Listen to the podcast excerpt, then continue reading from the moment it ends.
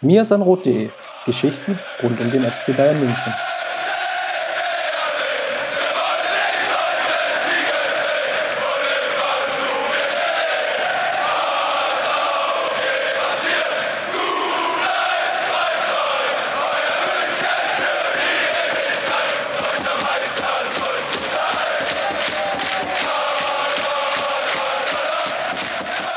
Und äh, willkommen zum Mir ist Rot Podcast. Wir nehmen heute am 30. Juli schon die Episode 14 auf.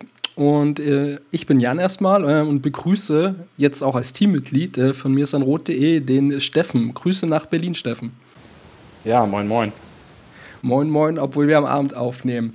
Steffen, äh, ich habe es ja gerade schon erwähnt, äh, ich kann dich endlich mal als offizielles äh, Teammitglied und nicht nur als äh, Steffen von der Bayern Blog oder der Bayern Blog.com begrüßen. Ähm, wir sind ja fusioniert am letzten Freitag. Ähm, vielleicht magst du noch so ein paar Gedanken als Neuzugang mit äh, dazu sagen, äh, was so die Motivation war. Ich meine, du bist jetzt uns gestoßen, wir sind jetzt als großes gemeinsames Projekt unterwegs. Genau, wir haben ja, glaube ich, so vor zwei Jahren fast parallel ähm, unsere Blogs sozusagen gestartet. Bei mir damals aus der Motivation heraus, kurz nach dem Finale der Horm damals ähm, ja, einfach mal wieder zu schreiben und auch bestimmte Gedanken zum FC Bayern mal zu Papier zu bringen. Ähm, auch eine gewisse Frustration bei mir damals da war mit der, mit der Berichterstattung, die es zu dem Zeitpunkt sonst so in den Mainstream-Medien gab ich finde, da hat sich seitdem ähm, auch durch Blogs wie zum Beispiel Spielverlagerung oder andere auch viel getan seitdem. Und ähm, mein Wunsch war auch, da so ein bisschen mit beizutragen, mit ein paar fundierteren Analysen, ähm, mit ein paar Hintergründen. Ähm, das habe ich zwei Jahre gemacht und dann sind wir so ein bisschen zusammengekommen, haben uns getroffen in Berlin bei der frühesten Meisterschaft aller Zeiten, ähm, die wir da so ein bisschen gemeinsam gefeiert haben. Und da ist so ein bisschen diese Idee gestartet, warum nicht eigentlich doch dann auch gemeinsam weiterzumachen, statt dann jedes Spiel mit zwei unterschiedlichen Berichten ähm, äh, über diese Spiele zu berichten. Ähm, und um auch jetzt einfach mal zu gucken, wenn man sich zusammentut, was ist eigentlich möglich mit so einem äh, FC Bayern-Blog. Und ja, freue mich, dass es geklappt hat, dass es viele, die vielen Gedanken, die wir da reingesteckt haben, jetzt auch ähm, in die Tat umgesetzt werden. Und ja, freue mich sehr dabei zu sein. Genau, wir haben ja oh Gott, bei, bei Bier und äh, Fanta, zumindest Chris hat, glaube Fanta getrunken. Wir waren eher den Cocktails, glaube zugeneigt, äh, dann die Meisterschaft gefeiert und dann kam das ja so ein bisschen auf. Ähm, dann haben wir uns nochmal ausführlich so Workshop-Day-mäßig getroffen äh, zum Frühstück, äh, sehr lang und äh, Fußball schauen. Ähm, und haben ja eigentlich so das, was jetzt da ist, so ein bisschen erarbeitet, würde ich sagen, Steffen. Äh, und jetzt noch so für die Zukunft so ein bisschen geplant, wo wir, glauben, noch nicht so viel verraten müssen, aber zumindest, dass wir irgendwie noch so Themen in der Hinterhand haben, wo wir einfach uns so ein bisschen ausprobieren wollen und können, weil halt natürlich so, da ist viel möglich und jetzt gemeinsam auch von den Kapazitäten und äh, so ein bisschen vom Diskurs, den man dann auch so im Team führen kann, ist es, glaube ich, eine ne ziemlich coole Sache. Ähm, wie war denn so dein Eindruck von unserem Relaunch Day? Ich gebe zu, ähm, der Fehler, dass es kurz offline war, lag bei mir, weil ich mit Frank, also der Ed Helmi, beste Grüße, der unseren Surfer betreut, ähm, ja ihn nicht ganz vorgewarnt hatte, das Caching doch wieder anzumachen. Ja, ich habe ja nicht so viel Ahnung von diesen ganzen Dingen wie Layout und ähm, äh, sonstige Gestaltung von Webseiten. Ich war ja auch so ein bisschen von, von mir so der Grund jetzt zu sagen, warum machen wir das nicht gemeinsam, weil ich möchte halt Texte schreiben, war aber ganz begeistert von dem, was du da gebaut hast. Ähm, und ich glaube, es geht ja auch noch so ein bisschen weiter, ähm, dass wir so ein paar Fehler da auch noch ähm, ja, versuchen zu beheben. Ja, und inhaltlich, klar, gibt's jetzt, äh, sobald die Saison losgeht, natürlich äh, Spielanalysen wollen das ein oder andere mal auch mit, mit ein paar neuen Formaten äh, probieren aufzubereiten, ein paar taktische Sachen. Ich glaube, da sollten wir vielleicht wirklich noch nicht zu viel verraten, wollen auch ein paar statistische Dinge einbinden. Ähm, ja, also kann man, glaube ich, gespannt sein. Wir werden ein paar Sachen mal testen. Nicht alles wird funktionieren, aber ähm, das gehört ja auch dazu. Wir haben ja ein großes Spielfeld, wo man einfach mal raushauen und probieren kann, genau. Und bei den Bugs oder Verbesserungen, ähm, vielen, vielen Dank auf jeden Fall für alle, die irgendwie Feedback gegeben haben, was geschrieben haben, uns kontaktiert haben. Ähm, wir haben dieses, ich nenne es jetzt mal große Layout eigentlich bewusst gewählt, um auch unsere Inhalte präsentieren zu können. Wird natürlich dann erst so richtig wirken, wenn wir wirklich so im regelmäßigen Spielbericht Fluss und Artikelfluss sind. Ähm, werden eben auch noch da in Richtung Ladezeiten, ich habe es ja gerade schon angesprochen, werden wir noch optimieren und ein paar Darstellungsfehler gibt es noch.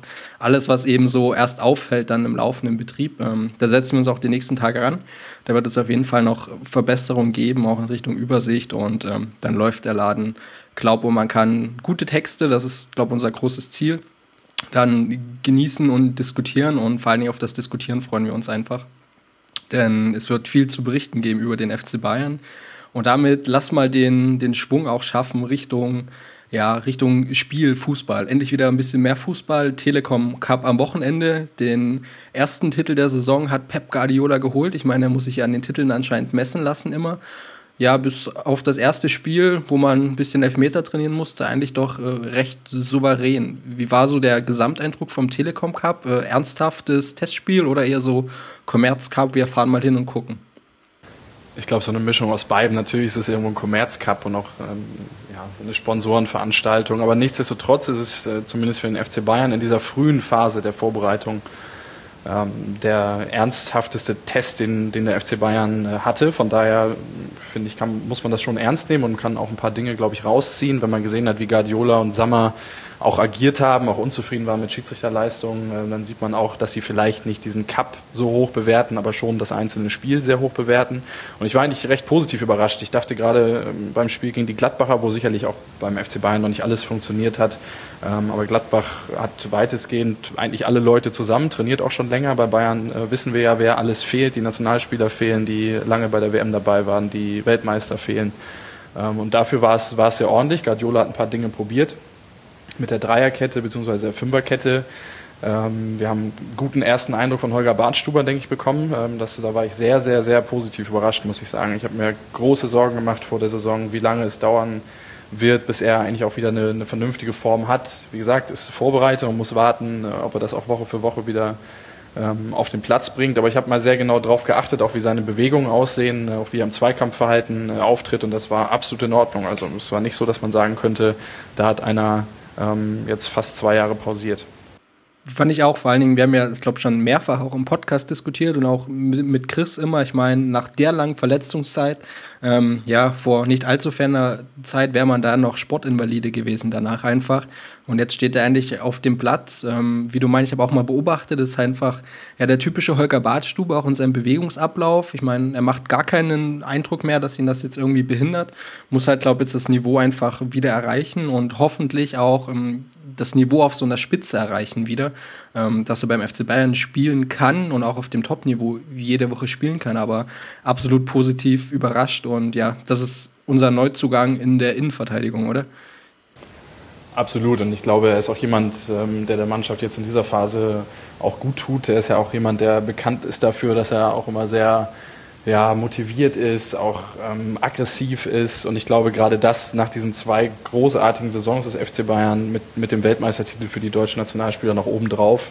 Ähm, er ist natürlich auch Champions League-Sieger geworden, er ist auch zweimal Meister geworden in den letzten beiden Jahren, aber so richtig dabei war er doch nicht. Und ich glaube, er kommt jetzt wirklich mit neuem mit, mit frischem Mut da jetzt wieder neu rein und das, das kann, kann uns nur gut tun. Ich habe ja bei der WM ähm, die ganze WM über mein Deutschland-Trikot mit Holger Bartstuber hier mit Stolz getragen und ja, bin froh, dass er wieder da ist vollkommen zurechtgetragen auch.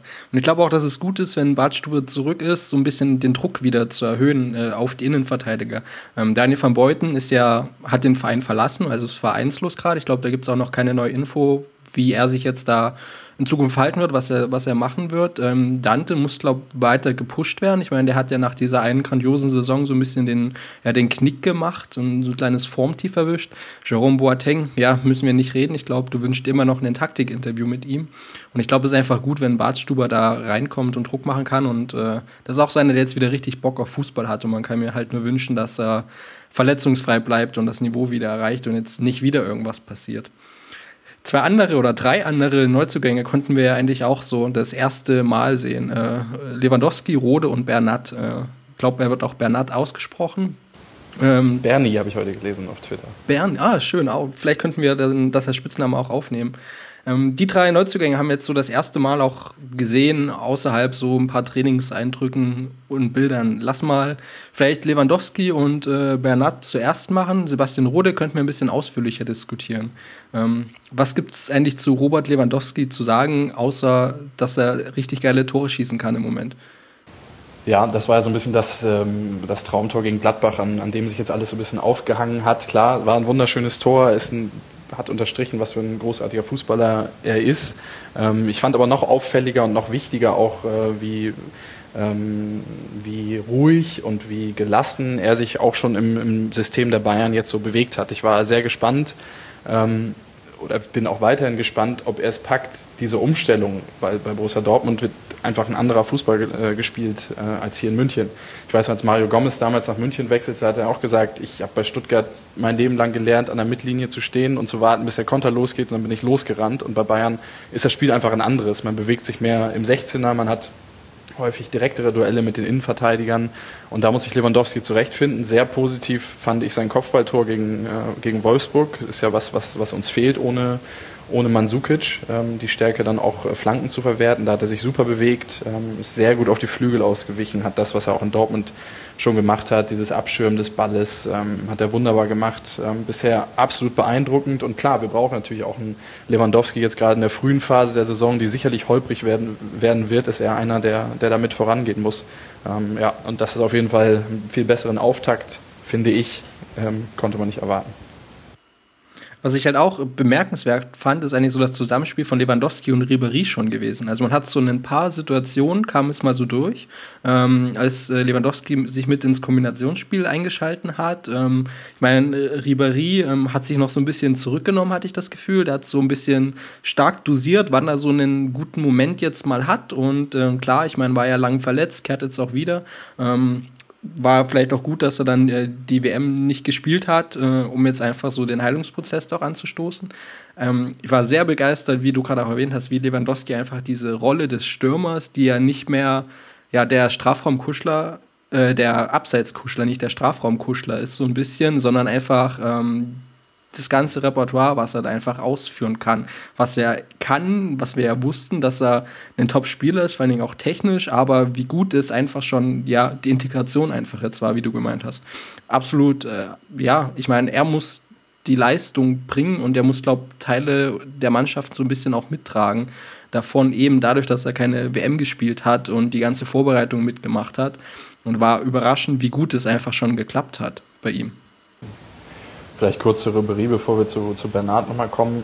Habe das auch so ein bisschen so gesehen wie du. Ich habe jetzt viele Artikel gelesen auf Süddeutsche.de, auf Spox. Ähm, Ribery ist zurück. Ich bin da durchaus noch ein bisschen skeptisch. Also ich finde das, wie gesagt, frühe Phase der Vorbereitung, muss man alles mal schauen, wie sich das weiterentwickelt. Aber ich finde nicht, dass er schon der Alte ist, ähm, weil er hat sich seine Situation wirklich sehr genau ausgesucht. Er hat das dann natürlich auch super gemacht, ein Tor vorbereitet, ein Tor selbst gemacht durch ein schönes Dribbling.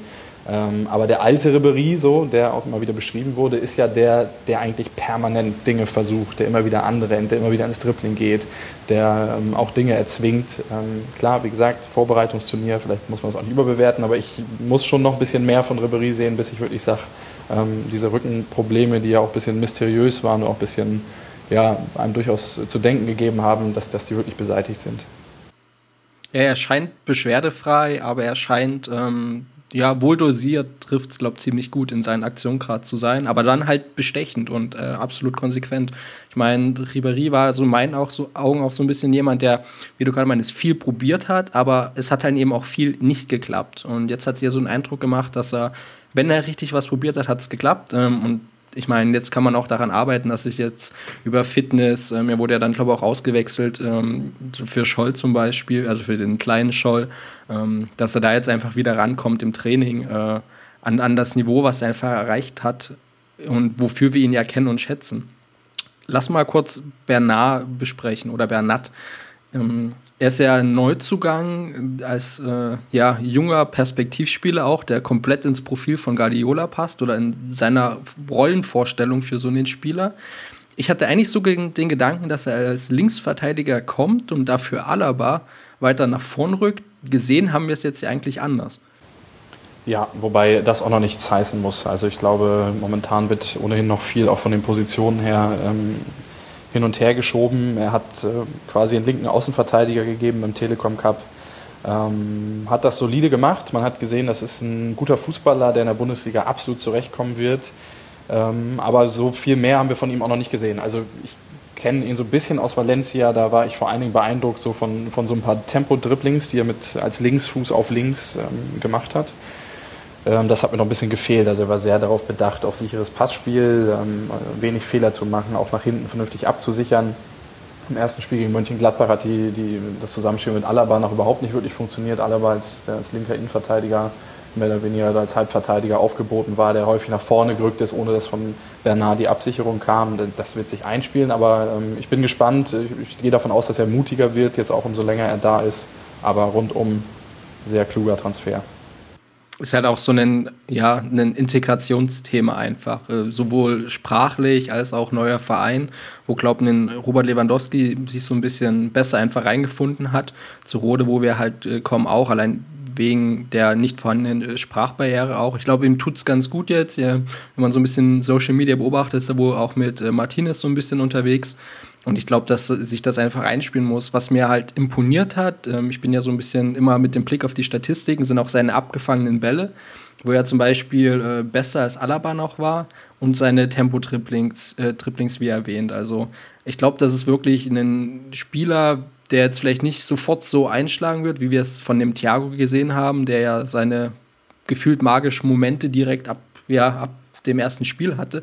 Aber ich glaube, das ist jemand, wo wir langfristig relativ viel Spaß daran haben werden, ähm, wenn er in unserem Trikot aufläuft. Und ich glaube schon, dass man da jetzt Zeit lassen muss. Ich bin gespannt und ich glaube ja, dass er jetzt die nächsten Spiele auf jeden Fall machen wird, jetzt auch in der US bei der USA-Reise. Und da müssen wir einfach mal schauen, wie sich das entwickelt. Aber mir hat es schon gefallen, wie er aufgetreten ist ähm, und wie er sich präsentiert hat, jetzt einfach mal vor diesem, für diesem Publikum oder im Rahmen dieses Cups. Dann würde ich aber sagen, kommen wir mal zu demjenigen, dem du eigentlich, äh, du hast ja für uns die beiden Spiele auch äh, Spielbericht oder Spielberichtsnotizen war es ja zu den Testspielen, zusammengefasst, den du zweifach mit äh, Sonderlob äh, überhäuft hast oder bedacht hast, nämlich ähm, Sebastian Rode. Ja, für mich zweimal der beste Spieler auf dem Feld. Ähm bin eigentlich seitdem der Wechsel feststeht oder eigentlich auch schon vorher, der Wechsel wird ja schon sehr dann diskutiert, habe ich immer wieder gesagt, wenn es eine Position gibt, wo Rode sich bei Bayern durchsetzen kann, dann als Rechtsverteidiger. Deswegen war ich so ein bisschen enttäuscht, dass Guardiola jetzt nicht die, die Vorbereitung bisher zumindest nicht genutzt hat, ihn auch dort spielen zu lassen. Ich habe ähm, zum Beispiel Heuberg eher im Zentrum dann erwartet und, und Rode auch mal auf rechts. Rode hat dann im Zentrum gespielt und man kann das nur wirklich so sagen, hat wirklich hervorragend gespielt ähm, hat das Spiel an sich gezogen, hat den Ball von hinten nach vorne getragen, ähm, ist wunderschön nachgestoßen in ein, zwei Situationen, wo er auch das Tor schießt, wo er ähm, das Tor von Lewandowski, den Lupfer, den er mit vorbereitet, weil er am, am Gladbacher Keeper dann gescheitert ist nach einem schönen Diagonallauf. Er hat Bälle gewonnen, Bälle abgefangen, hat ähm, Mittelfeldspieler nach außen abgedrängt, extrem bissig, extrem motiviert. Und ich glaube, genau das will man ja sehen von jemandem, der sich beweisen muss, der vielleicht nicht die allergrößten Chancen hat, gerade auf der Position, sich momentan durchzusetzen. Aber er hat natürlich einen Vorteil. Er steigt sehr früh äh, jetzt in die Vorbereitung ein und genau das will man ja eigentlich sehen. Äh, den Einsatz, ähm, da muss auch nicht alles klappen. Äh, bei ihm hat jetzt sehr viel geklappt, ähm, war ich absolut beeindruckt von. Du hast gerade schon angesprochen, ähm, Rode eher so als Rechtsverteidiger im Blick gehabt und Heuberg dafür zentral. Es war jetzt ja genau andersrum. Mir als ähm, alter Team Pierre-Fan stellt sich natürlich dann die Frage, ähm, wo kann denn einfach Heuberg dann mit Einsatzzeit rechnen bei den Profis? Denn er ist ja jetzt nur für die Profis eingeplant. Ich meine, er hat jetzt bei den Amateuren nichts gespielt, hätte er theoretisch machen können, auch jetzt parallel zur Vorbereitung oder zum Training jetzt im Saisonstart. Ähm, wird halt jetzt ja sein Glück in den bei den, bei den Profis suchen, hat äh, auch selbst geschrieben, dass diese Saison seine Saison werden soll. Ähm, wie siehst du dann jetzt Heuberg da in diesem Team? Oder profitiert er ebenfalls ähm, einfach davon, dass er Leistungsträger sein kann und sollte jetzt zum Saisonstart und sich darüber einfach präsentieren und in das Team spielen muss oder präsentieren muss, vor allen Dingen vor Pep Guardiola? Generell würde ich bei Heuberg sagen, bei ihm ist am allerwichtigsten, dass er überhaupt spielt. Da ist erstmal nachhängig, welche Position das ist. Und das wird man auch sehr genau beobachten müssen, weil wenn es eine Chance gibt für ihn jetzt in dem jungen Alter auch, auch viel Spielzeit zu bekommen, dann ist es halt ja gerade jetzt, ähm, wo viele erst spät in die Vorbereitung einsteigen, wo auch er eine gewisse, einen gewissen Vorsprung hat. Ähm, hat im Pokalfinale gegen Dortmund ja auch schon auf der Position gespielt als Rechtsverteidiger, bringt da natürlich auch viel mit. Was ich bei Rode immer gut fand, ist seine, seine defensive Stärke und was Guardiola ja auch von seinen, von seinen Außenverteidigern erwartet. Das sind ja auch Leute, die immer wieder nach innen ziehen, die sich am Spielaufbau beteiligen, die Balance geben sollen. Das sind Dinge, die Rode, aber auch Heuberg gut können. Von, von daher passt Heuberg da rechts durchaus auch. Ähm, wenn es stimmt, was Guardiola, oder wenn es dabei bleibt, was Guardiola in der ersten Pressekonferenz gesagt hat, wo er nochmal bekräftigt hat, dass er Lahm schon sehr gerne im zentralen Mittelfeld hätte, dann ist natürlich auf rechts eigentlich nur Rafinha noch da. Und äh, Rafinha hat eine ordentliche Saison, denke ich, letztes Jahr gespielt, ähm, aber ist natürlich jetzt auch niemand, vor dem ein Heuberg oder auch ein Rode Angst haben muss. Ähm, von daher hoffe ich, dass Heuberg da auch wirklich den Kampf annimmt, weil er muss spielen. Wenn das in diesem ersten Halbjahr nicht klappt, dann, dann muss man wirklich darüber nachdenken, denke ich, ihn zu verleihen zu einem Team, wo er, wo er regelmäßig Einsatzzeiten bekommt, weil es ist, glaube ich, in dieser Phase das Aller, Allerwichtigste zwischen 18 und 20 musst du auf Profiniveau ähm, relativ regelmäßig Einsätze haben, wenn du da hinkommen willst, wo wir alle Heuberg vielleicht in fünf, sechs Jahren mal sehen.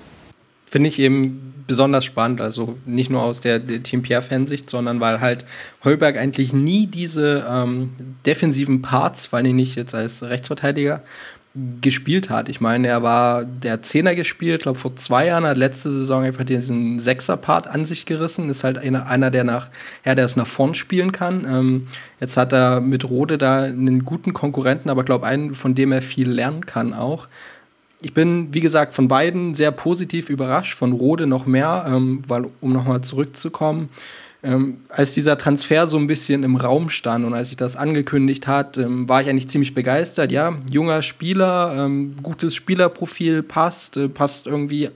Der ganze Transfer hat aber einfach stimmig. Und umso länger sich das gezogen hat, umso weniger begeistert war ich eigentlich von diesem Schritt. Hätte irgendwie von einem halben Jahr noch gesagt, ja, irgendwie hat er jetzt so lange gewartet. Ähm, jetzt präsentiert er sich so. Ich meine, er trägt ja noch Schiene am rechten oder linken Arm, weiß ich gerade gar nicht.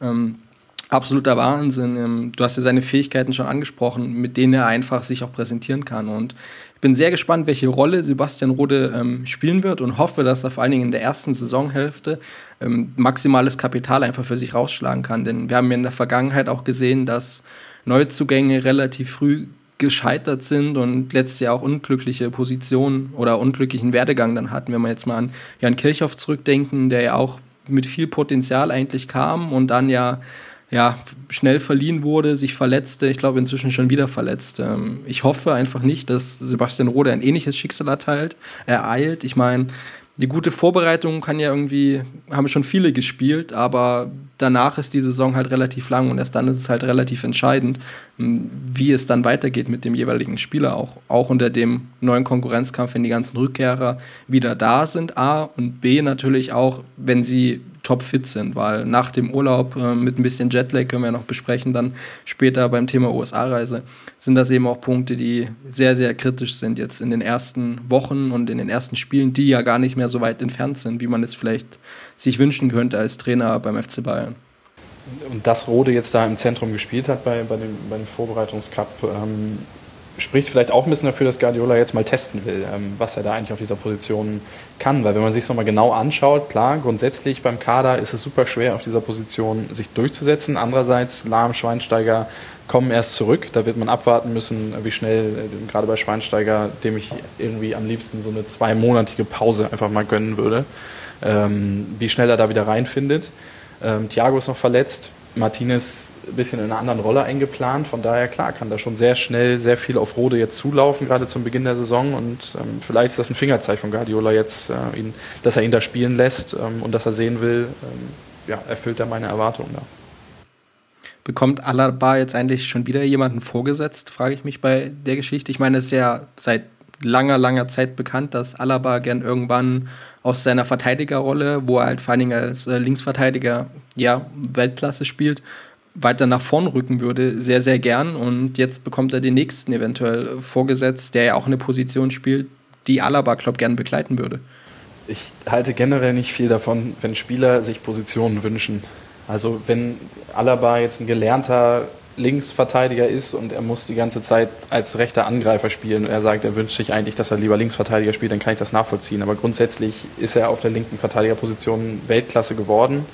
Ähm, er hat klar auch in Österreich äh, bei der Nationalmannschaft schon gezeigt, dass er sicherlich auch diese zentrale Rolle ähm, spielen kann. Aber ich würde jetzt einen Wechsel von, von Alaba da auf diese Position auch ein bisschen als ohne Not betrachten. Ähm, klar ist Bernard jetzt da, aber trotzdem ist es jetzt nicht so, dass wir auf der Linksverteidigerposition da aus irgendwie äh, drei Weltklasse-Spieler haben. Und ich bin, wie gesagt, kein großer Fan davon. Ich traue ihm das durchaus zu, aber ja, ähm, ich finde, er muss sich damit dann zurechtfinden mit dem, äh, was, was Guardiola jetzt von ihm erwartet. Und wenn das die Linksverteidigerposition ist, dann erwarte ich eigentlich auch, dass er da ähm, ohne Murren und nicht mit dem Gefühl, da ist jetzt wieder einer vor mir, dann diese Position auch spielt. Ich glaube auch, dass das Risiko ein bisschen groß war, jetzt zu versuchen, Alaba weiter vorn oder im zentralen Mittelfeld zu implementieren, ähm, in einer Situation, wo man sich, ich glaube, nicht so viel Risiko in der Vorbereitung oder dann in dem Kader der ersten Saisonhälfte einfach erlauben kann. Wie du halt meinst, es wäre ein Wechsel ohne Not, ähm, wo man halt zwar, glaube ich, einen großen Wunsch erfüllen könnte, den Alaba selbst hegt, aber was man nicht unbedingt äh, tun muss oder kann. Ich glaube einfach auch, dass sich, ähm, dann können wir eigentlich schon zum Thema Dreierkette mal so ein bisschen langsam überschwenken, ähm, dass sich ja alle auch in dieser Verteidigerposition, das ist ja kein, kein starres Gebilde oder kein starres, ich, er steht hinten links jetzt, sage ich mal, das ist ja, ja, das ist ja eine viel attraktivere Position eigentlich, als man es vielleicht woanders auch sieht bei uns. Ähm, von daher glaube ich auch, ich glaube nicht, dass dieser Wechsel jetzt stattfinden wird. Ähm, Habe es mal kurz gedacht äh, vor dieser Saison, auch halt mit Rückblick ähm, auf die WM und äh, dass er da nicht dabei war. Aber ich glaube auch nicht, dass es passieren wird nach aktuellem Stand. Oder ich kann es mir einfach nicht vorstellen, dass man da so große Änderungen, außer vielleicht mal im Pokal oder was weiß ich, ganz am Anfang ähm, probieren wird. Wobei ich sagen muss, dass ich letztes Jahr in der Vorbereitung als, als Lahm dann mehrfach auf der 8 agierte, ich auch Stein und Bein geschworen hätte, dass Lahm weiter Rechtsverteidiger spielen wird. Also bei Guardiola, klar, gibt es immer so ein gewisses Überraschungspotenzial. Aber nochmal, es wäre, wie du richtig gesagt hast, momentan eigentlich ein Wechsel ohne Not. Ähm, gerade wenn Rode sich da jetzt gut beweist. Man hat Martinez ja auch noch eine weitere Alternative für diese Sechserposition. Ja. Und Alaba ist, ja, ist Weltklasse als Linksverteidiger, gibt es äh, kaum, kaum einen besseren. Genau. Ich habe es gerade schon so ein bisschen angedeutet. Dreierkette. Du hast einen großen und sehr umfangreichen und sehr, sehr guten Artikel geschrieben über das Thema Dreierkette und über verschiedene, ja, ich glaube einfach mal, wie man das Thema angreifen kann, wenn man sich damit beschäftigen möchte. Jetzt haben wir ja bei den, bei den Spielen im Telekom Cup ähm, mehrere Formationen gesehen. Also ich glaube äh, 3-4-2-1 oder 5-2-3 ähm, bei eigenem Ballbesitz in der Vorwärtsbewegung. Ich glaube 5-3-2, sonst korrigieren mich gegen den Ball. Vielleicht, wenn du kurz so in zwei, drei Punkten auch für den Podcast-Hörer nochmal das Grundkonstrukt Dreierkette, weil es ja auch gerade diesen unfassbaren, beinahe nervigen Hype der Kommentatoren erfährt, so ein bisschen nochmal zusammenfassen oder umfassen kannst, ähm, vor allen Dingen im Sinne von, was bedeutet es für den FC Bayern und vielleicht auch für Veränderungen, die da in Zukunft jetzt kommen. Also was wir jetzt gesehen haben bisher, ist, wenn man es genau nimmt, eigentlich eine Fünferkette mit einer Dreierlinie in, in der hintersten, in, mit einer Dreierreihe in der hintersten Linie. Ähm, klassische Interpretation wäre wirklich mit drei, mit drei Innenverteidigern an der hintersten Linie zu spielen. Ähm, anbieten würde sich sicherlich Bartstuber oder Dante als, als linker Halbverteidiger, Martinez als zentraler Innenverteidiger, Boateng als rechter Innenverteidiger ähm, und dann zwei spielstarke Außen zu haben. Ähm, Guardiola hat in der Auftaktpressekonferenz gesagt, ähm, er bleibt erstmal bei der Viererkette und die Dreierkette bleibt nur eine Variante. Ich glaube aber schon, dass er, dass er ähm, auch jetzt die Vorbereitung nutzen will, um diese Dreierkette einzuspielen. Also die Dreierkette wird in der Jugend so gut wie gar nicht, wenn ich richtig informiert bin, gespielt. Also viele von den Spielern sind diese Dreierkette nicht gewohnt. Das heißt, man, man braucht da einfach auch mehr Abstimmung, äh, weil die Abstände auch ganz, ganz andere sind.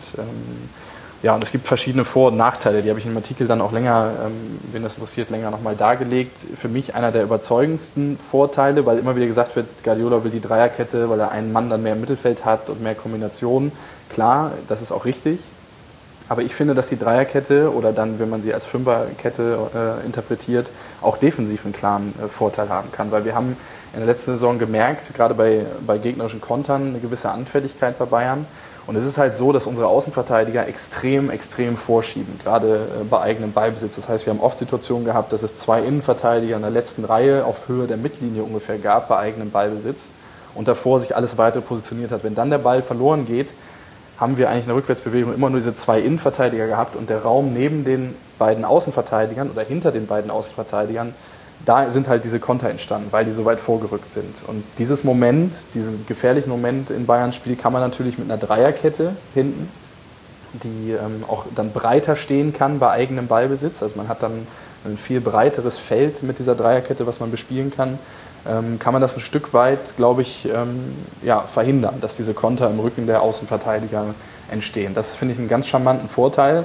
Ähm, man hat auch nicht mehr ähm, die Notwendigkeit, dass, dass ein Sechser immer wieder abkippt zwischen die Innenverteidiger. Das haben wir immer erlebt. Dann ist ja de facto auch eine Dreierkette entstanden. Das braucht es ja jetzt gar nicht mehr, sondern der Sechser kann sich äh, im Mittelfeld direkt positionieren, kann den Übergang mitorganisieren, weil wir hinten schon drei ähm, Spieler sozusagen haben. Also wie gesagt, es gibt äh, ganz viele Vorteile. Die, die, größte Gefahr, die ich sehe, ist halt wirklich diese Eingespieltheit, die momentan noch fehlt, weil ähm, ja, es, äh, sich die Abstände äh, sich verändern. Man hat teilweise auch eine stärkere Mannorientierung. Ähm, ja, einige Dinge, die da im Detail noch geklärt werden müssen. Aber es spricht sehr, sehr viel bei Guardiolas Spiel für diese Dreier- bzw. Fünferkette. Ich glaube auch den Punkt ähm, der fehlenden Abstimmung, wir hatten es, glaube beim, als wir Alaba gerade diskutiert hatten, schon kurz mit erwähnt, hat man beim Telekom Cup durchaus gesehen. Ich habe, glaube im ersten Spiel eine Szene in Erinnerung, wo Alaba sehr weit nach vorn geht oder er ist ja sehr weit auf Höhe Heuberg eigentlich, der so den Sechser da gegeben hat oder dann sich so in der Zentrale bewegt hat, mit vorgerückt und plötzlich war hinter ihm offenes Feld, es war keine Absicherung mehr da. Ähm, das ist, glaube ich, eines der größten Punkte, die ich jetzt so für mich äh, gesehen habe, auch jetzt beim Telekom Cup, wo man ja das mal intensiver getestet hat. Ich meine, klar, wir haben das äh, Pokalfinale noch so ein bisschen in Erinnerung, aber es ist auch schon eine Weile her. Und dieses Absicherung beim Vorrücken, hast du es, glaube ich, auch äh, in deinen Spielanalysen dann genannt, ist halt absolut, absolut entscheidend und kann halt auch nur über Training und über Spiele kommen. Ähm, wie gut fandest du denn jetzt so die erste, ja, Interpretation dieser Dreierkette oder wir haben es eigentlich schon so als aus Fünferkette ähm, jetzt bei dem Telekom Cup. Hat das gut funktioniert oder ist da noch sehr, sehr, sehr viel Arbeit? Und wer macht es vielleicht besser, wenn jetzt bei den von den Weltmeistern jemand zurückkommt, ähm, beziehungsweise wenn man dann aus dem vollen Kader wieder schöpfen kann? Was für mich extrem auffällig war, ist, dass es vom ersten zum zweiten Spiel beim Telekom Cup schon deutlich besser funktioniert hat. Jetzt kann das natürlich auch am Gegner gelegen haben. Gladbach äh, ist inzwischen mit den Neuzugängen eine Mannschaft, die, äh, glaube ich, sehr gut auf Bayern passt, also die Bayern richtig wehtun kann mit den schnellen Außenspielern, die gerade in der ersten Halbzeit auch immer mal wieder durchgebrochen sind. Gegen Wolfsburg hat das schon viel, viel besser funktioniert. Ähm, und ich bin eigentlich ein Riesenfan davon, wenn es darum geht, wo kann man jetzt noch Verbesserungen erreichen, dass Martinez wirklich diesen zentralen Innenverteidiger in dieser Dreierkette gibt. Äh, gibt.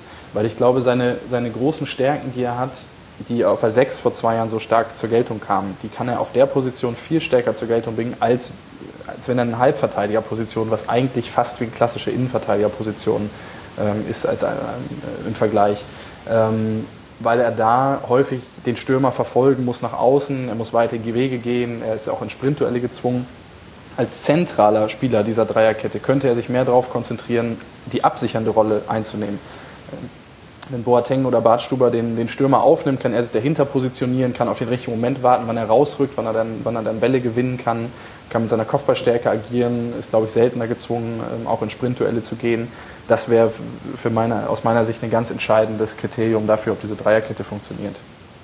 Was ja vor allen Dingen seine Fähigkeiten, also dieses Rausrücken, ich meine, ähm, ich habe ihn ja ab und zu so als Ballstaubsauger so ein bisschen bezeichnet, was ja absolut top ist, dann auch wie er in den Zweikampf geht und über einen Tackle dann dem Gegner den Ball abluchsen kann, einfach in einer Position, am besten halt zentral ausgespielt. Ich meine, ähm, sehe ich ähnlich wie du, Martinez wäre so meine Idealvorstellung in dieser zentralen äh, Rolle mit, dieser, mit den entsprechenden Aufgaben, weil sie eben so gut auf sein Fähigkeitsprofil passen.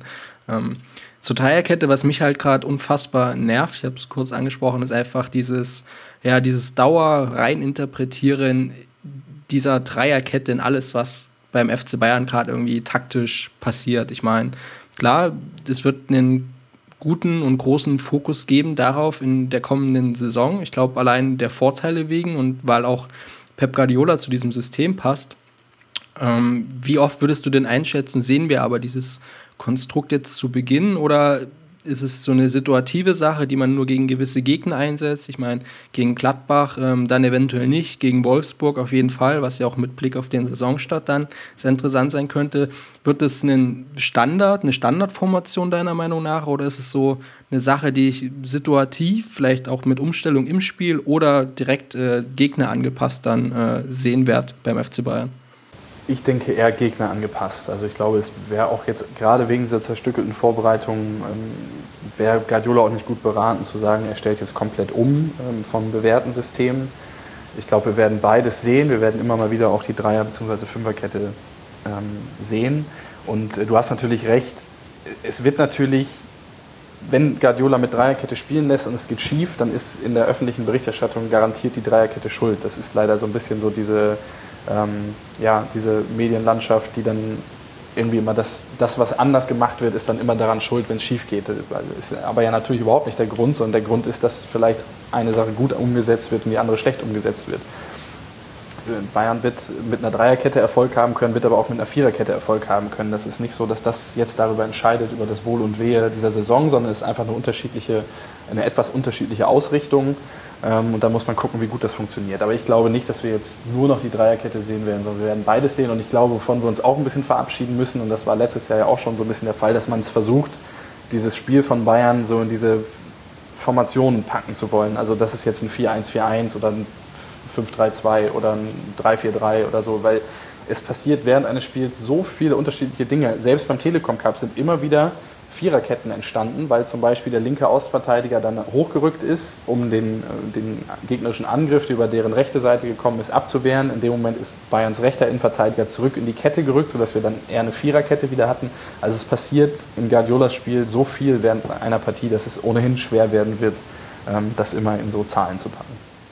Und das ist ja auch irgendwie so das Spannende, was passieren kann oder vor allen Dingen in der Beobachtung der, der Bayern-Spiele einfach auch passiert in den, ja, in den nächsten Wochen, Monaten. Nicht ja erst seit Guardiola. Ich meine, man hat ja schon ähm, vor ihm, auch wenn er jetzt natürlich so als Taktikguru so ein bisschen angepreist ist, ähm, hat man ja schon vorher auch solche situativen Anpassungen gesehen. Ich glaube einfach in der, in der Stärke oder in der Häufigkeit noch nicht.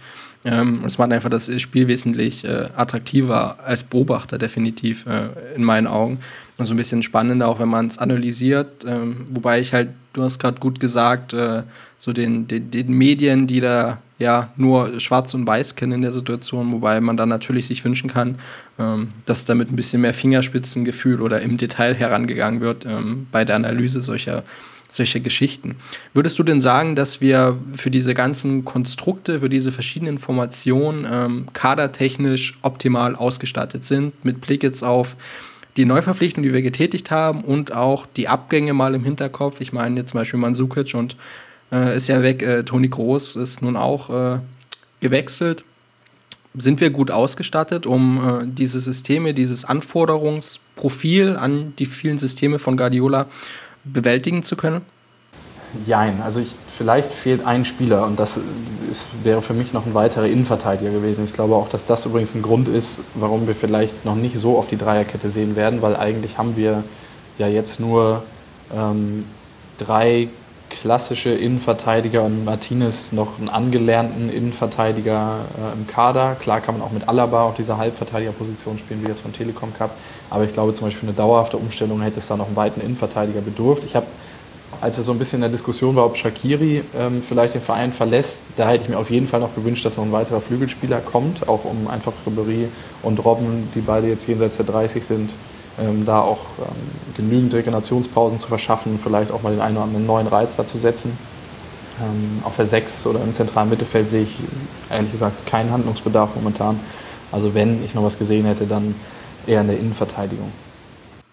Und Guardiola sagt neuerdings äh, nicht mehr Thiago äh, sonst nix, sondern äh, Torwart sonst nix. Ähm, es war ja auch bei einer Pressekonferenz, glaube ich, glaube vor dem Telekom Cup in der letzten Woche. Ähm, du hast glaube, beim zweiten Spiel gegen Wolfsburg ähm, auch Tom Starke erwähnt in deiner Analyse. Ähm, was kann Tom Starke gut? Was, wo fehlt es ihm im Vergleich zu Neuer, der ja, glaube weltweit gerade als Maßstab gesehen wird, vor allen Dingen was seine mitspielenden Fähigkeiten angehen und wo man Tom Starke ja unter Druck äh, beim Versuch herauszukombinieren, was glaube einfach auch die Ansage von, vom Trainer ist, zu sagen, hey, wir dreschen den Ball jetzt nicht irgendwie 30 Meter nach vorn, sondern der wird sich herauskombiniert, wo er so ein paar Schwächen gezeigt hat. Ähm, brauchen wir einen neuen Torwart? Ja, also wenn Neuer sich nicht verletzt, nein. okay, ähm, gehen wir mal davon aus, äh, dass wir es nicht ja. wollen, aber dass es ja leider passieren ja, kann. Klar. Ich meine, wir hatten ja auch mit Reda letzte Saison dann im Tor, der übrigens auch nach äh, Portugal, glaube gewechselt ist inzwischen. Ähm, ein bisschen umstritten ist aus Sicht der Amateure-Fans. Ähm, also ich hatte schon ein bisschen Herzflattern, als ich dann gesehen habe, dass äh, Lukas Reda sich in der Halbzeit warm gemacht hat und dann in das Spiel kam. Ja, also ich meine, die klassische Aufteilung, das war auch beim FC Bayern ja früher häufig so, war ein Stammtorwart, ein erfahrener Ersatztorwart und ein junger Nachwuchstorwart. So, das ist ja so ein bisschen die Aufteilung, die bekannt ist. Jetzt ist die Situation so ein bisschen so und eigentlich auch letztes Jahr schon, dass man mit, damals mit Reda jemanden hatte, wo man eigentlich nicht, also ich würde, also ich, ich glaube nicht, dass Lukas Reda irgendwann mal Bundesliga-Stammtorwart wird, das würde ich jetzt mal so sagen. Ähm, früher hatte man mit Leuten wie ja, Rensing, der dann ja auch aber zweiter Torwart war, oder auch andere Talente, weiß ich nicht, weiter zurück bis zu Gospodarek oder so, Spieler, wo man, oder Torhüter, wo man gesagt hat, okay, die haben ein großes Entwicklungspotenzial, die kann man ähm, ruhigen Gewissens als zweiten oder dritten Torwart da, da mit reinnehmen. Und ich glaube, das Vertrauen ist jetzt gerade momentan nicht so da. Ich kann den neuen Amateure-Torwart äh, selbst natürlich auch nicht einschätzen. Der Lucic heißt er, glaube ich, ne? Der genau, der Österreicher, der jetzt bei der U19 auch gespielt hat, ja. also Europameisterschaft ist es ja, die jetzt ausgeschieden sind gegen Deutschland. Ja, Lukic, ich meine, ähm, ich hatte große, große Hoffnungen in ihn gesetzt, was jetzt nicht heißt, dass er die komplett enttäuscht hat. Ähm, aber er kam ja auch so wieder als das österreichische Torwarttalent. Okay, kann man jetzt sich die Frage stellen, wie groß die österreichischen Torwarttalente äh, in den aktuellen Jahren so sind.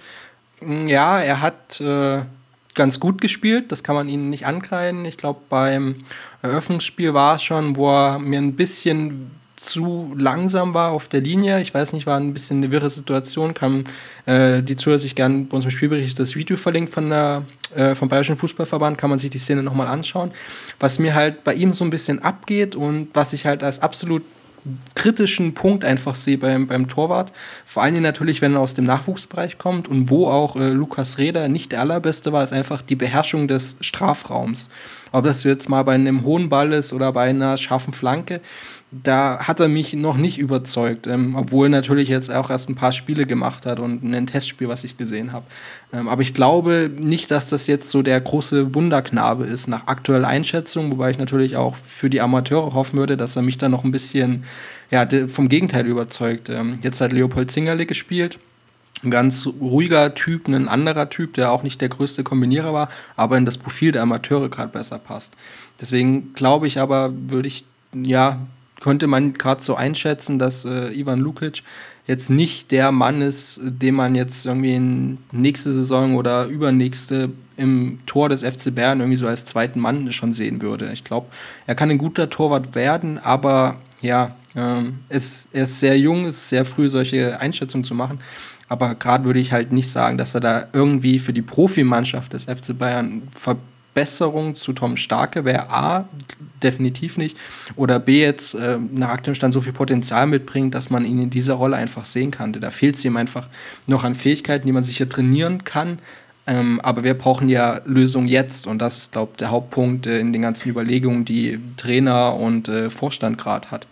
Und Guardiola hat das, glaube ich, in der Pressekonferenz ja auch so angesprochen, dass er gesagt hat, wir haben momentan als dritten Torwart in Anführungsstrichen nur jemanden, der momentan äh, leider Regionalliga spielt und der Sprung ist da im Zweifel ähm, einfach dann doch ein Stück weit zu groß oder das Vertrauen zu gering, dass, und das war ja die Situation letztes Jahr, ähm, es durchaus passieren kann, dass so jemand als dritter Torwart dann wie im Pokalfinale als Neuer sich auf einmal an der Schulter verletzte äh, und Starke ohnehin schon verletzt war, dann da reingeschmissen wird. Und vielleicht nochmal zu Starke, ich meine, Guardiola oder auch der FC Bayern hat inzwischen so einen perfektionistischen Ansatz, dass eigentlich der Anspruch an den zweiten Torwart sein muss, dass man den ruhigen Gewissens in einem Champions League Halbfinale oder vielleicht sogar im Finale ins Tor stellen kann. Kann man das bei Tom Starke? Weiß ich nicht. Ich habe kein Problem, Tom Starke gegen HSV oder Hoffenheim ins Tor zu stellen. So, das ist ein solider Bundesliga-Torwart, der ist absolut okay auf der Linie, der ist okay im Herauslaufen, ist, glaube ich, ein super Teamkollege. Ähm, wird ja auch, äh, wurde auch immer wieder genannt und dann hat ja auch unter Heinkes auch schon Einsätze bekommen, so ein bisschen als Belohnung äh, für sein ganzes Verhalten in der Mannschaft und so weiter. Ähm, das ist alles okay, aber, und das sind zwei Kriterien, die, die ich da ansprechen will, einmal die Strafraumbeherrschung, die wie gesagt auch wieder okay ist, aber die auch nichts Herausragendes ist. Und Strafraumbeherrschung meine ich jetzt nicht nur das Herauskommen bei Ecken, sondern das, wie Neuer, wie wir es bei Neuer ja auch bei der WM gesehen haben, ähm, äh, herauszulaufen, ähm, äh, wenn, wenn der Ball in die Tiefe gespielt wird, das zu erahnen, da rechtzeitig da zu sein, da zu klären, das ist sicherlich keine große Stärke von Tom Starke. Und auch das, das mitspielende Element, und das haben wir leider beim Telekom Cup auch wieder gesehen, es gibt ganz klar die Ansage, glaube ich, diese Dinge spielerisch zu lösen, weil auch Starke, selbst wenn er massiv unter Druck gesetzt wurde, immer wieder versucht hat, noch den, den, den äh, Pass, den vernünftigen Pass zu spielen, statt lang zu schlagen. Ähm, und das ist einige Male wirklich ähm, so ein bisschen schief gegangen und ist inzwischen so ein wichtiges Element in Bayerns Spiel geworden, dass der Torwart wirklich als mitspielender Torwart dann äh, mit dabei ist ähm, und ins Passspiel eingebunden ist, dass da, glaube ich, einfach eine gewisse Lücke dann hinter Neuer klafft. ich möchte da nicht falsch verstanden werden. Ich finde Tom Starke super, dass er da ist und hat auch, wenn er gespielt hat, ja, hat er auch eine lange Serie mit zu Null Spielen gehabt, das ist alles in Ordnung. Aber ich glaube halt, dass der Anspruch inzwischen noch ein bisschen höher ist und so erkläre ich mir halt diesen Wunsch von, von Guardiola dann auch jemanden zu haben ähm, als weitere Alternative. Wer das sein kann, wer das sein wird, ist mir momentan halt auch ein Rätsel, weil der Markt ist natürlich ein Stück weit ähm, ja, tot, was die Torhüter angeht. Ja, also ich habe auch mal so ein bisschen jetzt in den letzten Tagen geschaut. So, also es gibt keine Gerüchte, ähm, was ja, ja für den FC Bayern jetzt aktuell nicht mehr so komisch ist. Ich meine, man hat ja auch äh, Bernat so eingefädelt im Stillen. Ähm, trotzdem ist es so ein bisschen, ja, ich wüsste auch nicht, auf wen man jetzt eigentlich schauen kann, wen man holen kann, nach, der auf dieses Anforderungsprofil passt, der meiner Meinung nach auch ein bisschen jünger sein kann. Also ich würde jetzt nicht unbedingt da einen alten Hasen wollen. Ich meine, Tom Starke ist auch nicht mehr der Jüngste. Vielleicht kann man da auch ein bisschen perspektivisch weiterdenken. Würde ich mir zumindest wünschen oder könnte man sich dann als Anspruch auch stellen. Ich wüsste einfach äh, niemanden, den man da jetzt äh, ja, unbedingt sehen würde, den man auch kennen könnte. Muss aber auch sagen, dass bei Torwart-Transfers es gefühlt auch so Dinge sind, die man nicht auf dem Schirm hat, wie irgendeinen, keine Ahnung, einen guten Linksaußen oder Rechtsaußen oder einen Top-In-Verteidiger. Das ist einfach auch, da werden andere Namen gehandelt, weil die Präsentationsfläche einfach auch viel größer ist ich hoffe, dass man was tut und ich hoffe, dass man etwas tut durch ähm, gutes Scouting. Ähm, von mir aus auch einen komplett unbekannten Namen, wenn er einfach diese, diese gerade von dir auch gut geschilderten Anforderungen einfach mitbringt. Äh, und dass man wirklich jemanden, jemanden findet, um ja, ihn als dritten oder so als zweieinhalbten Torwart irgendwie zu haben, wenn wirklich mal was passiert. Ich meine, dann kann man immer noch entscheiden. Ähm, einen Pokal, keine Ahnung, Halbfinale von mir aus gegen Gegner X, ähm, da kann auch Tom Starke spielen, weil ich es sehr ähnlich sehe wie du. Er ist ein sehr guter Torwart, ein guter Typ, ein guter Bundesliga-Torwart. Ähm, aber es gibt einfach Gegner, wo er ja vielleicht auch an seine Fähigkeitsgrenze scheitert, weil es auch das modernere Spiel ist einfach. Ich bin sehr gespannt, ob da was kommt und was da noch passiert. Ähm, stimme dir aber vollkommen zu, dass ich da gern jemanden sehen würde, zumindest um so ein bisschen beruhigter in Spiele zu gehen, falls wirklich Verletzungen auftauchen. Und wir haben ja die Schultergeschichte gerade angesprochen, die sich ja dann auch noch in die äh, WM-Vorbereitung zog. Das war ja absolut kritisch, auch dann äh, für, die, äh, für den Kader der Nationalmannschaft. Ja, aber es ist halt auch super schwer, sag ich mal, hinter Manuel Neuer zweiter oder dritter Torwart zu sein. Als junger, aufstrebender Torwart ist halt auch hart. Also deshalb hätte mich auch sehr gewundert, ähm, wenn dieser Kayla Navas ähm, zum Beispiel gekommen wäre, weil das ist ein super Torwart, äh, bester Torwart in Spanien gewählt worden. Aber halt dann trotzdem ja mit relativ wenig Einsatzperspektive so in München. Ähm, da, da, muss man auch dann für bereit sein. Und Bayern hat mit Butt vor ein paar Jahren und jetzt mit Starke ja eigentlich die optimalen Leute verpflichtet für so eine zweite Torwartrolle die keinen Stress machen, die keine großen Ambitionen haben, die solide sind. Aber wie gesagt, ich glaube, der Anspruch ist höher, das Anforderungsprofil ist, glaube ich, auch klar. Aber wer diese Rolle ausführen kann, momentan wirklich ein Rätsel. Ja, solide reicht halt nicht mehr, so gut wie es funktioniert hat. Ähm, ich bin gespannt, klar. Ähm, Einsatzzeit als junger Spieler willst du nicht äh, Nummer zwei oder zweieinhalb, drei ähm, auf der Bank beim FC Bayern sein, auch wenn du da erfolgreich haben kannst. Und äh, ja, an Neuer führt kein Weg vorbei, wenn er fit ist und äh, unverletzt. Lass mal, wir haben ja diese zerstückelte Vorbereitung schon die ganze Zeit einfach so ein bisschen angesprochen oder immer mal im Hintergrund äh, mit gehabt oder zumindest in Gedanken auch. Ähm, die USA-Reise steht an. Ich habe keine Ahnung, ob die schon gelandet sind, aber zumindest sind sie heute in den Flieger gestiegen. Ähm, Felix hat was geschrieben für uns heute: ähm, Vermarktung statt äh, Vorbereitung. Was ist dein aktueller Eindruck zu dieser Vorbereitung? Ich bin hin und her gerissen zwischen Sinn und also sportlichem Sinn und Unsinn und äh, Marketing, BWL Sinn und Unsinn? Ja, also ich meine, aus sportlicher Sicht ist das schon brutal, jetzt diese USA-Reise. Das ist ähm, alles, andere, alles andere als optimal. Felix hat eigentlich, finde ich, in seinem Artikel einen ganz guten Vorschlag gemacht, dass man sowas, wie der FC Bayern das ja auch in der Vergangenheit durchaus schon gemacht hat, sowas eher im Nachgang einer Saison macht. Ähm, ich weiß nicht genau, was dafür spricht, das jetzt vor einer Saison zu machen. Vielleicht will man da auch äh, Interesse wecken für die aktuelle Saison. Ähm, aber wenn, wenn, wir uns den nächsten Sommer angucken, da ist, ist nichts, keine Europameisterschaft, keine Weltmeisterschaft. Das Schlimmste, in Anführungsstrichen, was passieren kann, ist, dass man ins Champions League-Finale kommt oder Pokalfinale und eine sehr lange Saison hat. Ähm, aber danach kann man ja eigentlich gerne noch äh, eine Woche irgendwo hinfliegen und da auch ähm, äh, irgendwelche Sponsorenaktionen oder, oder Fanaktionen äh, machen. Auf der anderen Seite, klar, es ist wahrscheinlich irgendwie notwendig, äh, auch um Schritt zu halten auf europäischer Ebene. Ähm, nur der Zeitpunkt ist halt ist, ist wirklich brutal. Ja, vor allen Dingen, das war mir überhaupt nicht bewusst, ähm, dass die WM-Fahrer, also ich dachte persönlich, dass sie irgendwann jetzt in den nächsten Tagen aus dem Urlaub zurückkommen, äh, mit in die USA nachfliegen, dann auch die ersten Trainingseinheiten machen. Ähm, aber die kommen halt äh, am vorletzten Tag äh, mit in die USA, machen ein bisschen Sponsorentermine und fliegen dann heim. Das ist halt also der komplette Unsinn für mich eigentlich aus sportlicher Sicht. Klar, ich meine, du hast Weltmeister im Kader, die präsentierst du nochmal dem breiten Publikum dann auch. Ich meine, dann hast du nicht nur Julian Queen als Hoffnungsträger der Amerikaner, sondern kannst auch mal zeigen, ähm, ja, welchen, welchen Weltruhm da du einfach mitbringst als Verein. Aber das, ich meine, die können nicht mittrainieren, fliegen direkt wieder zurück. Keine Ahnung, wo sie im Urlaub waren, sind noch, noch mal vom Jetlag geflasht. Ähm, und dann geht halt hier das Training los und du verlierst eigentlich noch eine, noch eine ganze Woche und dann wird zeitlich halt eng in äh, Richtung ähm, Supercup. Okay, kann man auch so in die Kategorie Kirmes Cup vielleicht stecken. Wenn man ihn gewinnt, ist cool, sonst ist es kein Beinbruch. Aber dann Richtung Pokal und Bundesliga-Start, da ist verdammt, verdammt wenig Zeit einfach.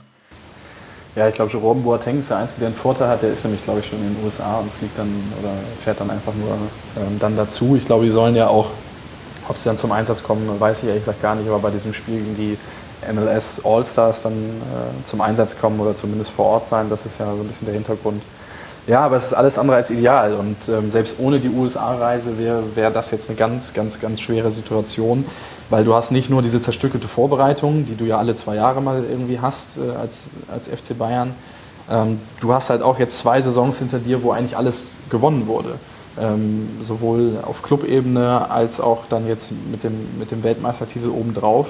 Ähm, und wenn wir uns die Saison 12, 13 nochmal anschauen, wo der FC Bayern alles gewonnen hat, das, da war ja auch eine gewisse Emotionalität mit verbunden. Dieses, wir wollen es wieder gut machen, was 2012 passiert ist, haben alle immer wieder gesagt, dass sich die Mannschaft das geschworen hat und jetzt diesen Schritt zu gehen will. Auch bei der Nationalmannschaft, jetzt haben es ganz viele gesagt, nachdem man so oft ausgeschieden ist, jetzt diesen Schritt zu gehen. Ich glaube, es ist ein ganz wichtiges Element. Und das fällt natürlich jetzt bei, bei vielen Spielern ähm, weg, weil die einfach alles gewonnen haben und es, glaube ich, sehr, sehr schwierig ist, da auch diese Motivation jetzt zu finden in die neue Saison hinein. Ähm, ist eine ganz schwere Aufgabe, glaube ich ich fand halt den Beitrag, ähm, du hast ihn, glaube äh, bei uns im Redaktionschat äh, geteilt und wir haben dann ins Roundup noch aufgenommen. Ähm, diesen, von den, die Sportpsychologen heißt der Blog, glaubt. Wo die größte Erkenntnis einfach auch war, ähm, das spricht so ein bisschen drauf an, klar, auf ein bisschen höherer oder abstraktere Ebene, einfach diese, diese Vereinbarung dieser individuellen Ziele, wo wir halt jetzt viele Spieler sehen, die einfach alles gewonnen haben. Ich meine, was für ein vereinssportliches Ziel, außer den Sport, äh, Sportlertrieb zu gewinnen, hatten einen Philipp Lahm, einen Bastian Schweinsteiger, einen Manuel Neuer eigentlich noch. Ich meine, die haben alles, die können sich theoretisch alles in die eigene Vitrine zu Hause stellen. Und natürlich den Mannschaftszielen, die natürlich auch vor allen Dingen von dem Anspruch des FC Bayern und gleichzeitig auch von denjenigen, die vielleicht nicht so viel Erfolg hatten, die neu dazugekommen sind, die ähm, den gleichen Erfolg einfach noch haben wollen. Einen Lewandowski beispielsweise, der Titel gewinnen will, einen Thiago, der gern äh, noch noch ein paar mehr Vereinstitel gewinnen möchte, einen Bernat jetzt, einen Rode, ähm, wie es dir einfach zu vereinbaren gilt. Ich glaube, das ist einfach so die, die Königsaufgabe, die jetzt auf Guardiola und glaubt, da spielt auch äh, Sammer im Hintergrund eine wichtige Rolle, die jetzt einfach auf die zukommt, äh, um da wirklich zu schaffen, ähm, als Vereinsmannschaft erfolgreich zu sein und vielleicht dann in ein, zwei, drei Jahren dann den Umbruch auch einzuleiten, der irgendwann passieren muss. Ja, und ich glaube, wir haben, wir haben beides gesehen ähm, nach, nach solchen WM-Sommern, sage ich jetzt mal. Wir haben 2006 damals mit Magath, ähm, nach auch diesem Sommermärchen, wo alle auch äh, ganz euphorisiert dann irgendwie wieder zurückkamen und dann auch der graue Alltag zugeschlagen hat. Äh, Magath wurde dann nach zwei Dubeln im Januar 2007 entlassen. 2010 nach der Weltmeisterschaft war es das gleiche mit Van Raal, der das nicht aufrechterhalten konnte. Ähm, Van Raal ist damals auch extrem schlecht gestartet. Ich glaube, bei Magath damals war sogar der Start richtig gut, dann ist man im Herbst eher eingebrochen. Ähm, andererseits ähm, hat Guardiola gezeigt, nach dem WM-Titel der Spanier im Jahr 2010, wo ja dann auch viele Spieler von Barcelona dabei waren, ist er danach auch, äh, hat er danach auch die Champions League gewonnen mit Barcelona. Also es, es gibt, man hat beides irgendwie schon gesehen, ähm, aber es ist echt eine riesengroße Herausforderung, glaube ich. Eine sehr, sehr spannende Zeit, die jetzt irgendwie sich so ein bisschen auch entscheiden wird, meiner Meinung nach, in den nächsten Monaten einfach, ähm, welche Richtung man da einschlagen kann.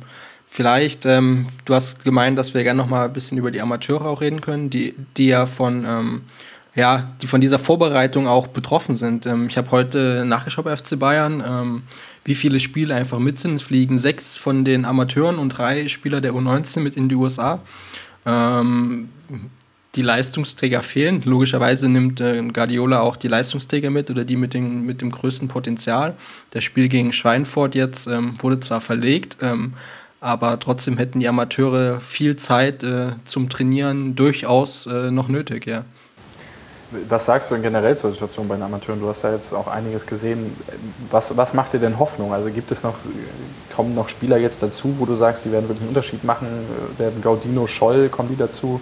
Ein Green, wo ich mir eigentlich kaum vorstellen kann, dass der nach so einer Weltmeisterschaft, das würde eigentlich allen Mechanismen des Profifußballs widersprechen, wenn der auf einmal jetzt wieder Regionalliga spielt nach so einer Weltmeisterschaft. Ähm, wo, wo, ziehst du irgendwo Hoffnung draus, dass es da jetzt ein bisschen bergauf geht demnächst? Wobei ja Queen, glaube gesagt hat, dass er sich auf die Regionalliga oder auf die Amateure konzentrieren will. Ich glaube, es gab da ein Interview, müsste aber jetzt auch nachschauen, ähm, wo und wann er das gesagt hat. Ich glaube, beim ähm, auf fcbayern.de selbst. Aber sich ähnlich wie du, fände ich absolut bemerkenswert, wenn der von ja, dem, ja, der Weltmeisterschaftsluft in Brasilien jetzt wieder auf die Dorfplätze ähm, des bayerischen ja, Landes äh, wechseln sollte. Ja, die Situation bei den beiden Amateuren, ich bin jetzt auch keiner, der da total äh, der Pessimist ist oder so, aber ähm, wir haben, glaube ich, weiß gar nicht, ob es letztes war, als wir im Buchbach waren, ähm, auch gesagt, also wer jetzt aktuell glaubt, dass wir wirklich eine sehr entscheidende Rolle mitspielen können, äh, um den Aufstieg bzw. die Aufstiegsrelegation erneut, muss wirklich sehr, sehr positiv ähm, und sehr, sehr optimistisch auf das schauen, was ähm, gerade bei den Amateuren passiert. Ich meine, man steht jetzt ähm, auf dem geteilten neunten Platz mit Burghausen, wo man auswärts 0-0 äh, gespielt hat. Also vier Spiele sind durch, äh, ein Sieg zu Unentschieden, eine Niederlage. Ähm, ich finde, das ist mit dem Umbruch im Kopf ist das durchaus okay. Ich meine, da konnte man jetzt nicht erwarten, dass wir die Mega-Serie hinlegen zum Saisonstart. Ähm, was halt das große Problem sein wird, ist einfach, dass man aktuell schon äh, fünf Punkte äh, Rückstand auf Platz 1 hat, wo einfach äh, die Würzburger Kickers und auch äh, die zweite Mannschaft der Blauen gut marschiert einfach, die einen sehr, sehr guten Eindruck gemacht haben. Vor allen Dingen äh, die Würzburger, die wir ja schon gesehen haben hier in München beim Spiel, äh, sehr, sehr souverän einfach und so einen Status hat man einfach noch nicht erreicht bei den Amateuren. Ähm, wir haben große, große Probleme im Spielaufbau weiterhin. Ich meine, Rico Strieder ist noch verletzt, wird wahrscheinlich auch die Hinrunde jetzt noch verpassen und dann erst wieder im nächsten Jahr einsteigen oder zum, zur Rückrunde dann. Ähm, wir haben große, große Probleme und Lücken ähm, auf der 10er oder eher 8er Position in dem 4-1-4-1. Ähm, da ist überhaupt kein Zugriff auf den Raum in der Zentrale vor dem Tor. Also da fehlt auch einen Spieler. Da hat man Lücken, die man nicht füllen kann. Ähm, es sind noch kaum Automatismen da. Da sind wir schon wieder beim Punkt der neuen Mannschaft, der, aufgrund des Umbruchs einfach. Ähm, ich meine, Hoffnung, klar, immer. Ähm, jedes Training wird sie besser machen. Wir haben es ja auch gesehen, von Spiel zu Spiel wurden einige Punkte besser, langsam, aber besser. Ähm, Salahi ist jetzt äh, gegen Buchbach, hat er wieder gespielt, ähm, der das Spiel sofort belebt hat. Also Eli Salahi ähm, haben wir ja ähm, das ist ein bekannter Name inzwischen schon, hat er schon mit den Profis auch trainiert, glaube im letzten Jahr im Winter schon. Ähm, hat er sofort belebt, auch mit Stein hat er gut funktioniert. Ähm, das ist so einer, auf den ich sehr viel baue jetzt in den nächsten Wochen, der es als Leistungsträger auch bringen kann. Jetzt natürlich mit den USA ist. Konomu auch, ähm, den würde ich lieber ein Stück weiter vorn sehen. Der spielt gerade den Sechser, der ist, ja, wenn er gepresst wird, ist er nicht der allerbeste, also da wackelt er noch ein bisschen mehr. Julian Queen ist der nächste. Ähm, der hat ordentlich Fahrt gemacht, ist aber halt auch eine Linksaußen, eine Position, die Salahikart spielt. Und dann haben wir immer noch die Causa äh, Sinan Kurt, äh, der eine absolute Verstärkung für den äh, Kader der Bayern Amateure wäre, aber der natürlich auch so ein Kandidat ist. Ich meine, unabhängig jetzt von der Höhe der Ablösesumme, die man da diskutiert, ist es jemand, den man sehr schnell auch eine Perspektive über die Regionalliga Bayern, über die Bayern Amateure hinaus bieten kann. Also es ist jetzt auch niemand, der jetzt irgendwie ein, zwei, drei, oder vielleicht eine schon, aber nicht zwei, drei Saisons jetzt irgendwie da groß unterstützen wird, meiner Meinung nach. Ähm, von daher, also Hoffnung schon, es wird sehr, sehr, sehr schwer äh, und es ist halt nicht wirklich gut, dass man jetzt wieder stückelt in der Vorbereitung, die Jungs mit wegschickt, die, für die es persönlich toll ist, aber für die Bayern Amateure an sich als Mannschaft und an ihren Aufgaben, die ja auch Erik Ten Hag dann hatte im Training, ist es einfach nicht gut. Vielleicht kurz noch zu, zu Gerrit Wegkamp, äh, Neuzugang. Ähm, er kam aus Duisburg, aber war, glaube ich, von Düsseldorf nach Duisburg ausgeliehen. Ne? Ähm, ich als leidenschaftlicher Kicker-Manager spiele dritte Liga-Anhänger, kenne ihn ja noch aus Osnabrück und fand ihn eigentlich mal ganz gut. Also ich fand den Transfer auch ganz, ganz gut. Wie, wie ist da sein, äh, dein Eindruck? Also es ist halt so eine Kategorie Neuanfang. Äh, Transfer einfach. Ich glaube, ähm, man hat ja auch so ein bisschen gelesen, wenn man so jetzt bevor seinem Wechsel so in den Vereinsforen da gelesen hat, dass er da ja durchaus sehr, sehr kritisch gesehen wurde einfach und dass man so ein bisschen von Hof gejagt hat, hatte ich so das Gefühl. Ähm, er ist ein sehr, sehr großer Spieler ähm, mit einer gewissen Kopfballstärke, die er leider noch nicht oft ausspielt. Wir haben, glaube als wir in Burghausen waren, dann auch gesagt, hat man es gut bemerkt, weil er in einer Szene allein vorm, vorm Tormann steht und einfach ihn irgendwie rüberheben oder noch einen langen Schritt irgendwie gehen muss. Ähm, ihm fehlt es einfach an Selbstvertrauen. Er hat jetzt getroffen und ich glaube einfach, ähm, dass er sich darüber so ein bisschen wieder Selbstvertrauen aufbauen in die Mannschaft bringen muss, äh, dass das passt. Gut, das heißt, wir werden den Weg äh, der Amateure weiter genau beobachten. Du wirst ja weiter für uns am Ball bleiben im Blog. Ähm, sag noch mal kurz, was sind die nächsten Spiele für die Amateure? Uh, jetzt haben wir ja erstmal äh, Schweinfurt verlegt. Das äh, Derby steht äh, ganz nah an, was vielleicht für alle, die jetzt nicht gerade in München und Umland wohnen, ganz spannend sein kann auch. Ähm, ist, glaube jetzt auf den Dienstag verlegt, wenn es der 12. ist, soweit ich weiß. Ähm, und wird bei Sport 1 übertragen. Also kann man auch von zu Hause mal reinschauen, so auf die Bayern Amateure. Ähm, pa passiert ja sonst nicht oft, dass man da viel sieht, außer einer Zusammenfassung von ihnen. Dann würde ich sagen, ähm, machen wir auch Schluss. Ähm, besten Dank an dich. Wir äh, werden ja alle angesprochene Themen jetzt auch im Blog weiter behandeln, auch versuchen, die nächtlichen Spiele zu schauen ähm, und mal schauen, was man da für Erkenntnisse ziehen kann. Dann sage ich Servus und bis den Kampf gewonnen, den Thron erklommen, der Haien hat's gemacht. Ich hab geträumt von dir, von unserer Weltpläne. Wir haben den Kampf gewonnen, den Thron erklommen, der Haien hat's gemacht. Ich hab geträumt von dir, von unserer Weltpläne. Wir haben den Kampf gewonnen, die ohne Kommen der Haie.